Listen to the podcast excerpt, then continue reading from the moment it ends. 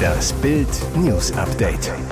Es ist Montag, der 31. Oktober und das sind die Bild meldungen Ehestreit, Alkohol, rätselhafter Sturz. Toter Starkoch, jetzt ermittelt die Kripo. Was kann man den Grünen jetzt noch glauben? So haben uns Habeck und Co. beim Strom belogen. Corona-Ursprung, neue Spuren ins China-Labor. Ehestreit, Alkohol, rätselhafter Sturz. Toter Starkoch, jetzt ermittelt die Kripo. Dieser plötzliche Tod hinterlässt ein großes Fragezeichen.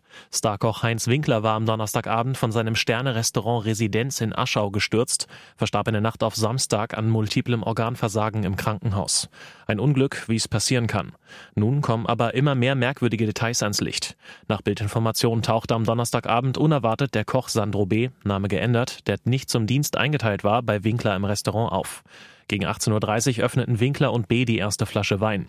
Danach wurde noch mehr getrunken. Eine Angestellte, die dabei war, zu Bild. Sandro hatte Heinz zum Saufen animiert. Gegen 21 Uhr war Winkler stark angetrunken.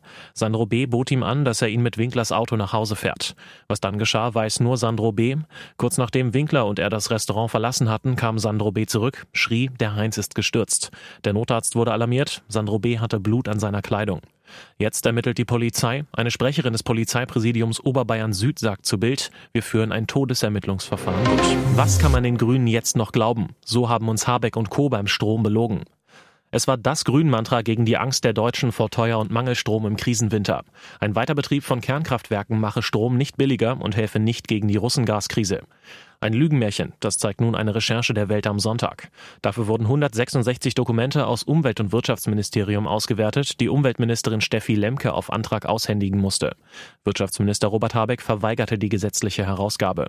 Aus den Unterlagen gehe nun hervor, die Grünminister hatten ihr AKW-Nein schon im März vorformuliert, vor Prüfende. Völlig unverantwortlich, Robert Habeck ist ein Sicherheitsrisiko, so CSU-General Martin Huber zu Bild. Aus Angst vor den Anti-AKW-Hardlinern der Grünen stellt er seine Ideologie über alle Fakten und Warnungen der Fachleute seines Ministeriums.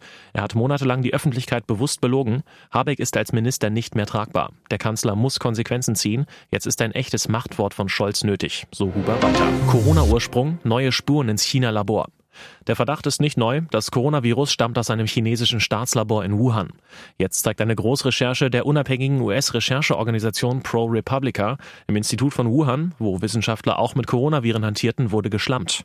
Die Ausrüstung war mangelhaft, die Technologiestandards unterirdisch. Spätestens seit 2016 soll klar gewesen sein, dass weder das Labor noch seine Mitarbeiter in der Lage waren, mit derart gefährlichen Viren umzugehen. Die brisante Recherche stürzt sich unter anderem auf Unterlagen und E-Mails aus dem staatlichen Labor. Auffällig demnach auch, das chinesische Militär war nach dem Virusausbruch verdächtig früh in der Lage, Impfstoffteams aufzustellen. Die Erkenntnisse bestätigen die These des Hamburger Nanowissenschaftlers Roland Wiesendanger, der schon 2021 einen Laborunfall am Virusinstitut in Wuhan als Ursache für die Pandemie ausmachte und dafür öffentlich angegriffen worden war. 1,6 Promille. Polizei stoppt Suff Senior dreimal in zwölf Stunden. Sturzbetrunken unverdammt dreist. Mindestens 1,6 Promille hat ein Autofahrer Intus, als er innerhalb von zwölf Stunden gleich dreimal erwischt wird.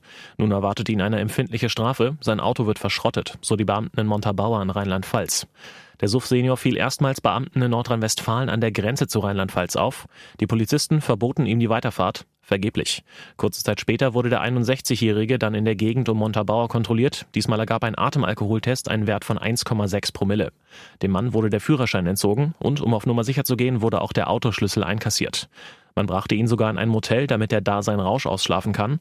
Doch er dachte nicht daran. Unfassbar, der 61-Jährige hat sich offenbar von einem Taxi vom Motel zum Wagen fahren lassen, wo ihm ein Bekannter einen Ersatzschlüssel brachte.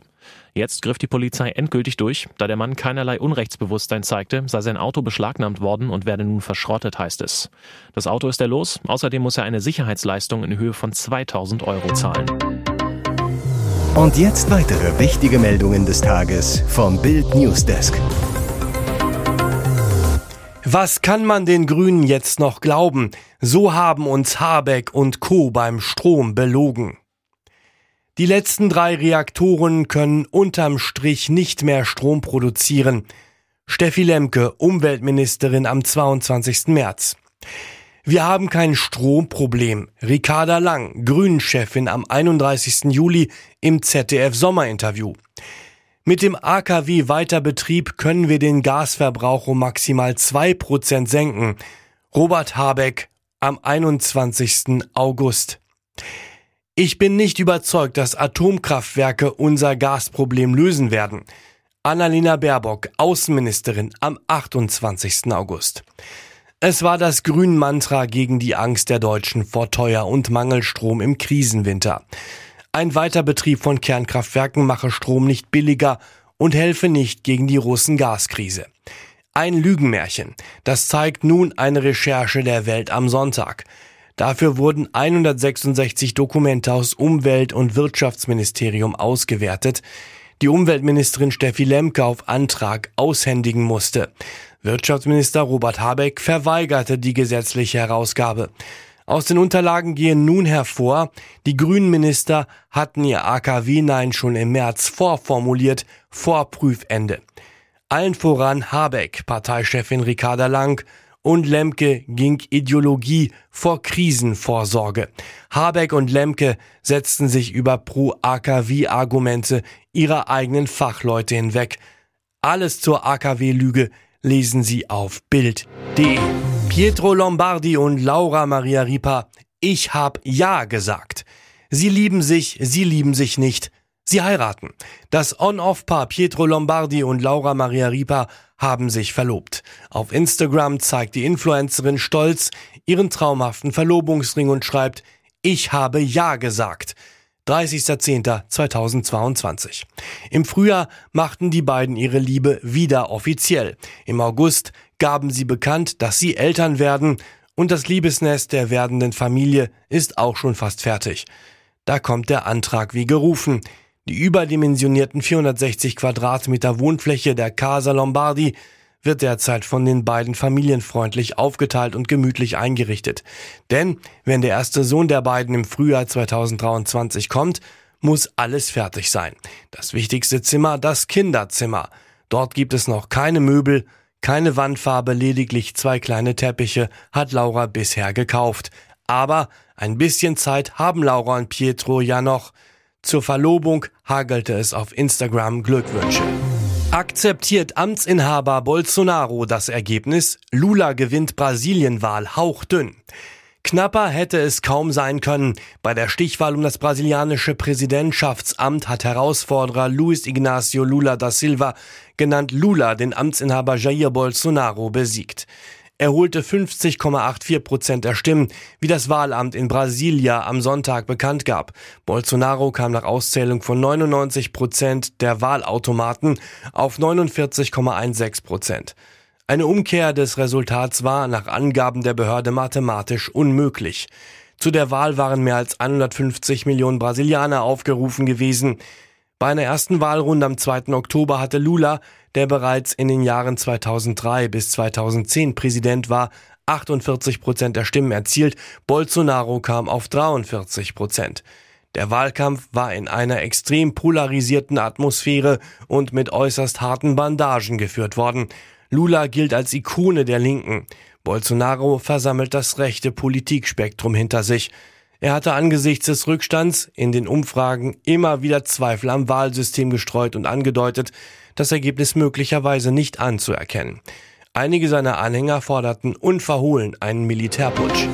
Zu Angriff auf Ehemann der US-Politikerin Pelosi. Musk teilt Verschwörungstheorie. Wenige Stunden später ist der Tweet kommentarlos gelöscht. Tesla-Boss Elon Musk kaufte Twitter um das Netzwerk zur Plattform der Meinungsfreiheit zu machen. Linke Kritiker des Unternehmens schlagen Alarm und kündigen derzeit reihenweise an, die Plattform zu verlassen. Ausgerechnet jetzt hat sich Musk selbst einen Fehltritt geleistet. Nur drei Tage nach der offiziellen Übernahme verbreitete der frisch gebackene Twitter-Boss eine Verschwörungstheorie zum Angriff auf den Ehemann der US-Spitzenpolitikerin Nancy Pelosi. Es gibt die winzige Möglichkeit, dass bei dieser Geschichte mehr dahinter steckt, schrieb Musk und teilte einen Artikel der Website Santa Monica Observer. In diesem wird ohne jeglichen Beleg gemutmaßt, dass Pelosi in einen Streit mit einem Mann geraten sein könnte, den er selbst ins Haus gelassen habe. Ein Callboy sei es gewesen, mutmaßt die Website. Die Website Santa Monica Observer, deren Artikel Musk teilte, irritierte 2016 mit der Behauptung, Hillary Clinton sei gestorben und durch eine Doppelgängerin ersetzt worden. Wenige Stunden später löschte Musk seinen Tweet ohne einen Kommentar wieder. Wahnsinnsschlussphase. Union erster in letzter Sekunde. Deutscher Meister wird nur Union Berlin. 22.000 Fans in der alten Försterei feiern eine unglaubliche Aufholjagd. In letzter Sekunde wird der erste FC Union Erster, zieht mit dem 2 zu 1 gegen Gladbach wieder an Bayern vorbei. Union-Kapitän Rani Kedira bei The Zone. Ich habe in meinen anderthalb Jahren noch nie so ein Spiel erlebt, wo wir den Gegner wirklich komplett eingeschnürt haben in der gegnerischen Hälfte. 29. Minute. Kedira zieht ab und trifft zum 1 zu 0. Doch das Tor zählt nach Videobeweis nicht wegen Hand. Stattdessen 1 zu 0 für Gladbach. Elvedi nickt in der 33. Minute ein. Doch die Eisernen kämpfen. Behrens per Kopf zum 1 zu 1. Gladbach-Torwart Sippel knockt ihn mit einem Faustschlag kurzzeitig aus. Immer mehr Krimi. Unions Trimmel drei Minuten vor Schluss per Kopf zum 2 zu 1. Nein, Zentimeter abseits und dann doch noch das Siegtor durch Danilo Duki.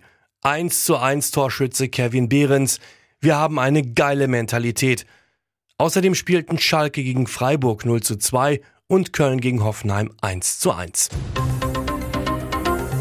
Weitere spannende Nachrichten, Interviews, Live-Schalten und Hintergründe hört ihr mit Bild TV Audio. Unser Fernsehsignal gibt es als Stream zum Hören über TuneIn und die TuneIn-App auf mehr als 200 Plattformen, Smart Speakern und vernetzten Geräten.